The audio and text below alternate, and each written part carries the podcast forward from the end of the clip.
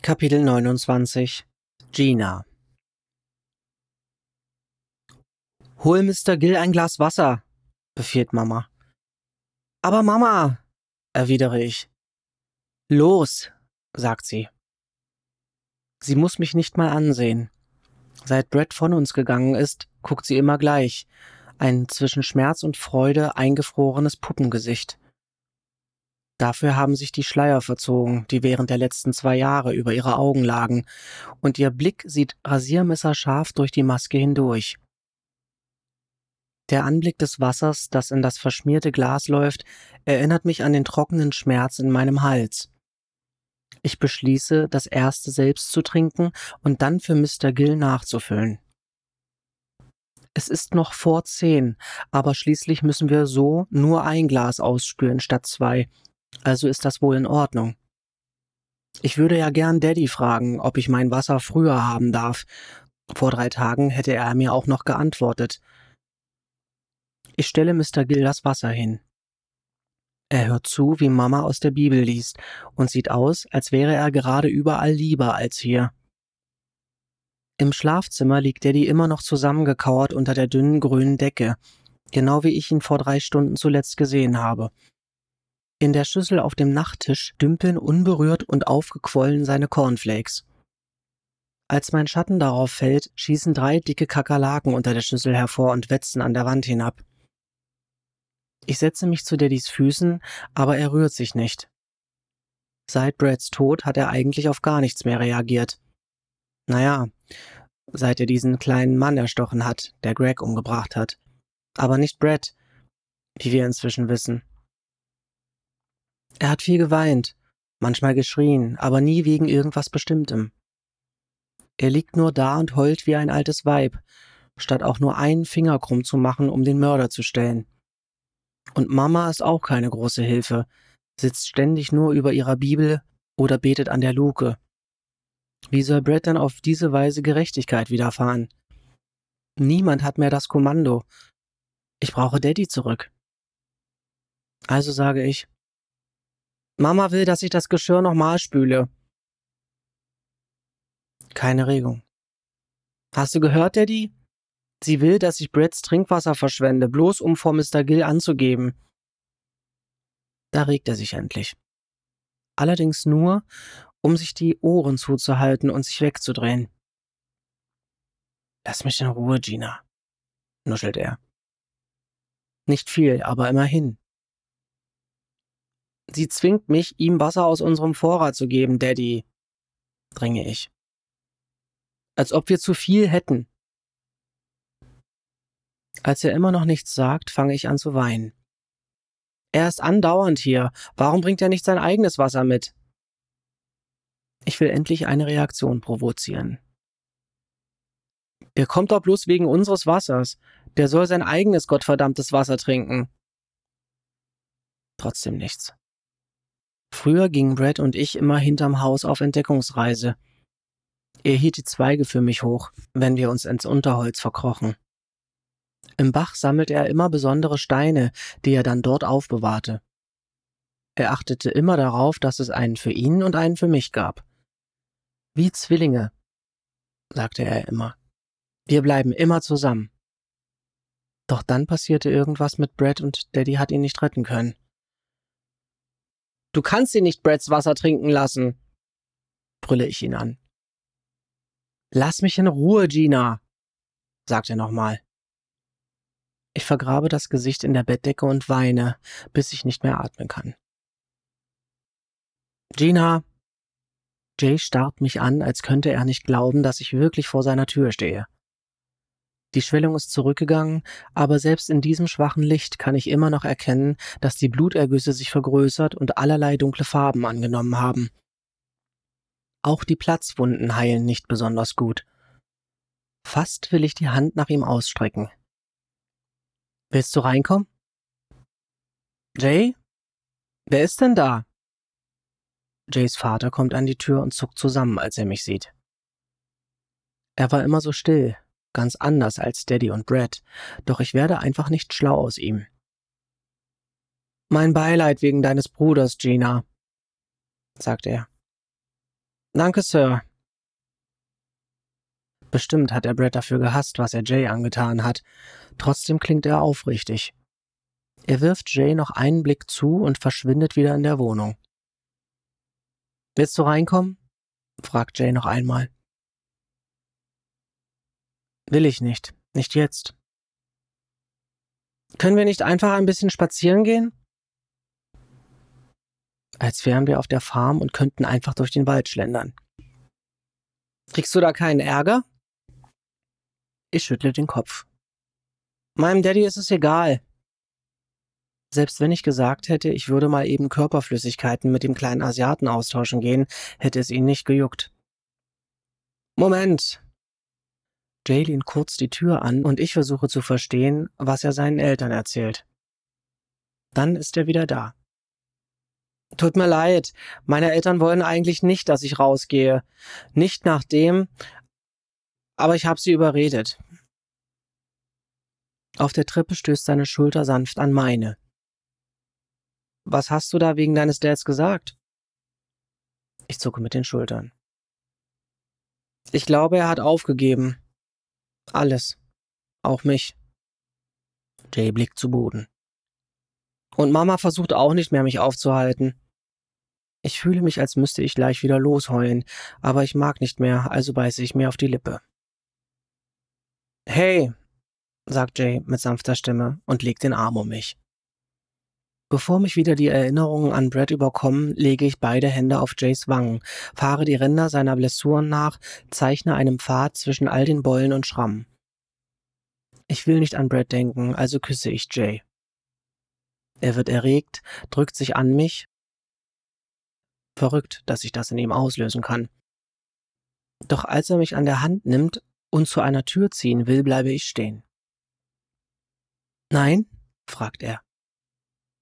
Nicht jetzt, antworte ich und spüre, dass darin ein Versprechen liegt, ein gegenseitiges. Ich spüre, dass es ein später geben wird, eine Zeit, in der wir beide bereit sein werden. Meine Gefühle für ihn haben sich jetzt schon verändert. Ich bin weniger ängstlich, weniger flatterhaft, gefestigter. Und nicht hier. Ich will nicht mehr auf diese Etage. Komm, wir gehen runter und schauen nach den Hühnern. Jay zieht sich die Hose im Schritt zurecht. Auf dem Weg nach unten sagt er, ich glaube, Ruben stirbt. Moms war bei ihm, obwohl sie kaum stehen kann. Sie meint, ihm bleibt nicht mehr viel Zeit. Schrecklich, sage ich. Aber wenn ich ehrlich bin, ist meine Trauer um Brett zu groß, als dass da noch Platz für andere wäre. Wenn ich jemanden über Mrs. Dunhauser oder Wills Frau oder Jays Mutter reden höre oder wenn Kate sich um ihre Familie sorgt, blende ich das einfach aus. Wenn ich auch noch all deren Trauer an mich ranließe, würde das einfach zu viel für mich. Dann würde ich daran ertrinken, so wie Daddy. Ich glaube Kate, sage ich, obwohl ich keine Ahnung habe. Ich denke nicht, dass er Greg umgebracht hat. Kannst du dir vorstellen, wie das für ihn gewesen sein muss, mit all diesen Irren hier eingesperrt zu sein? Mit Irren wie Mama und Daddy. Das meinte er ja wohl. Bitte hör auf, sage ich. Lass uns von was anderem sprechen. Er bleibt stehen und dreht sich zu mir um. Nein, im Ernst, Gina. Haben hier nicht alle eigentlich dasselbe beschissene Problem? Sind wir nicht alle so krasse paranoide Hysteriker, dass wir sogar bereit wären, uns im Boden verbuddeln zu lassen? Paranoide Hysteriker. Ich glaube, ich verstehe gut genug, was das bedeutet. Ich strecke die Brust raus und trete ihm entgegen. Du meinst uns, stimmt's? Meine Familie. Scheiße, Gina, ich meine uns alle. Schließlich sind wir alle hier unten, oder? Und die Welt dreht sich wahrscheinlich auch ganz wunderbar ohne uns weiter. Ich starre auf meine Füße hinab. Schmutzig und die Zehennägel sind gesplittert. Naja, zumindest unsere Eltern, meine ich, sagt er. Ich habe die Wohnung hier jedenfalls nicht gekauft. Gefragt hat mich auch keiner. Dich bestimmt genauso wenig. Nein. Daddy hat nicht mal Mama gefragt. Als sie es erfahren hat, ist sie ausgeflippt. Er hat ihr ganzes Erbe ausgegeben. Jay nickt. Ich sehe ihm an, dass er sich schon gefragt hat, wie Hinterwäldler wie wir sich überhaupt leisten konnten, hierher zu kommen, um Seite an Seite mit den Reichen und Schönen zu verrecken. Ich denke an all die Katastrophen, die wir im Fernsehen gesehen haben. Tornados, Überschwemmungen, Bombenattentate. Meist werden dabei die Reichen arm und die Armen zu Helden. Vielleicht ist der Weltuntergang die einzige Chance für die Armen, mal auf der Siegerseite zu stehen. Allmählich begreife ich Daddys Prepper-Leidenschaft. Und wieso Mama so viel Trost in der Offenbarung findet. Nichts davon erzählte ich Jay. Er nimmt einfach meine Hand. Obwohl wir so verschieden sind, lässt er mich an ein Leben nach all dem hier glauben, an ein Leben, das ich nicht in einem Trailer auf einer fremden Farm verbringe. Ich drücke seine Hand und lege ihm den Kopf auf die Schulter. Vorbei am Kühlschrank, an dessen Inhalt ich nicht denken mag, und den verwelkten toten Pflanzen in den Hydrokulturen führt Jay mich zum Hühnerstall. Wir schaffen das, sagt er. Mit jedem Tag, den wir hier warten, steigt die Wahrscheinlichkeit, dass wir gefunden werden. Das Netz zieht sich zusammen, ist doch nur eine Frage der Zeit. Aber die haben wir ja gerade nicht. Vielleicht hat Mama recht. Vielleicht sollten wir Buße tun. Wir werden alle sterben. Das ist nicht wahr, entgegnete er. Aber ich höre den Zweifel in seiner Stimme. Als wir den Stall erreichen, bricht dort hektisches Gewusel aus. Dunkle Schemen huschen in die Schatten und verschwinden. Von den dummen alten Hühnern ist nichts zu hören, aber hinter einer leeren Wasserschale kaut sich eine letzte tapfere fette Ratte durch die Eingeweide einer roten Henne. Mit ihren kleinen Klauen arbeitet sie sich durchs Gefieder. Mit dem Todeswiehern meiner Pferde im Ohr wende ich mich ab. Ich weiß, dass es vorbei ist. Zurück in der Wohnung. Das Wohnzimmer ist leer, Mr. Gill ist weg. Immerhin etwas. In meinem Zimmer steht Daddy vorm Schrank und hält ein T-Shirt vor sich hoch. Das hellblaue, das Brad am Tag vor seinem Tod anhatte. Ich habe alles falsch gemacht, sagt er zu mir, als würde er ein Gespräch fortsetzen, das wir gar nicht geführt haben. An diese schwache Stimme will ich mich einfach nicht gewöhnen. Ich kann sie nicht ertragen. Wo ist Mama? frage ich. Ich wollte euch Kindern helfen, wollte euch helfen zu überleben. Er lässt das Shirt fallen und nimmt Brads roten Kapuzenpulli aus dem Schrank. Alles falsch. Er hält sich den Stoff vors Gesicht und atmet tief ein. Ich kann das nicht mehr mit ansehen, also gehe ich lieber. Mama ist im Badezimmer, beugt sich über die Wanne. Neben ihr stapeln sich Wasserflaschen.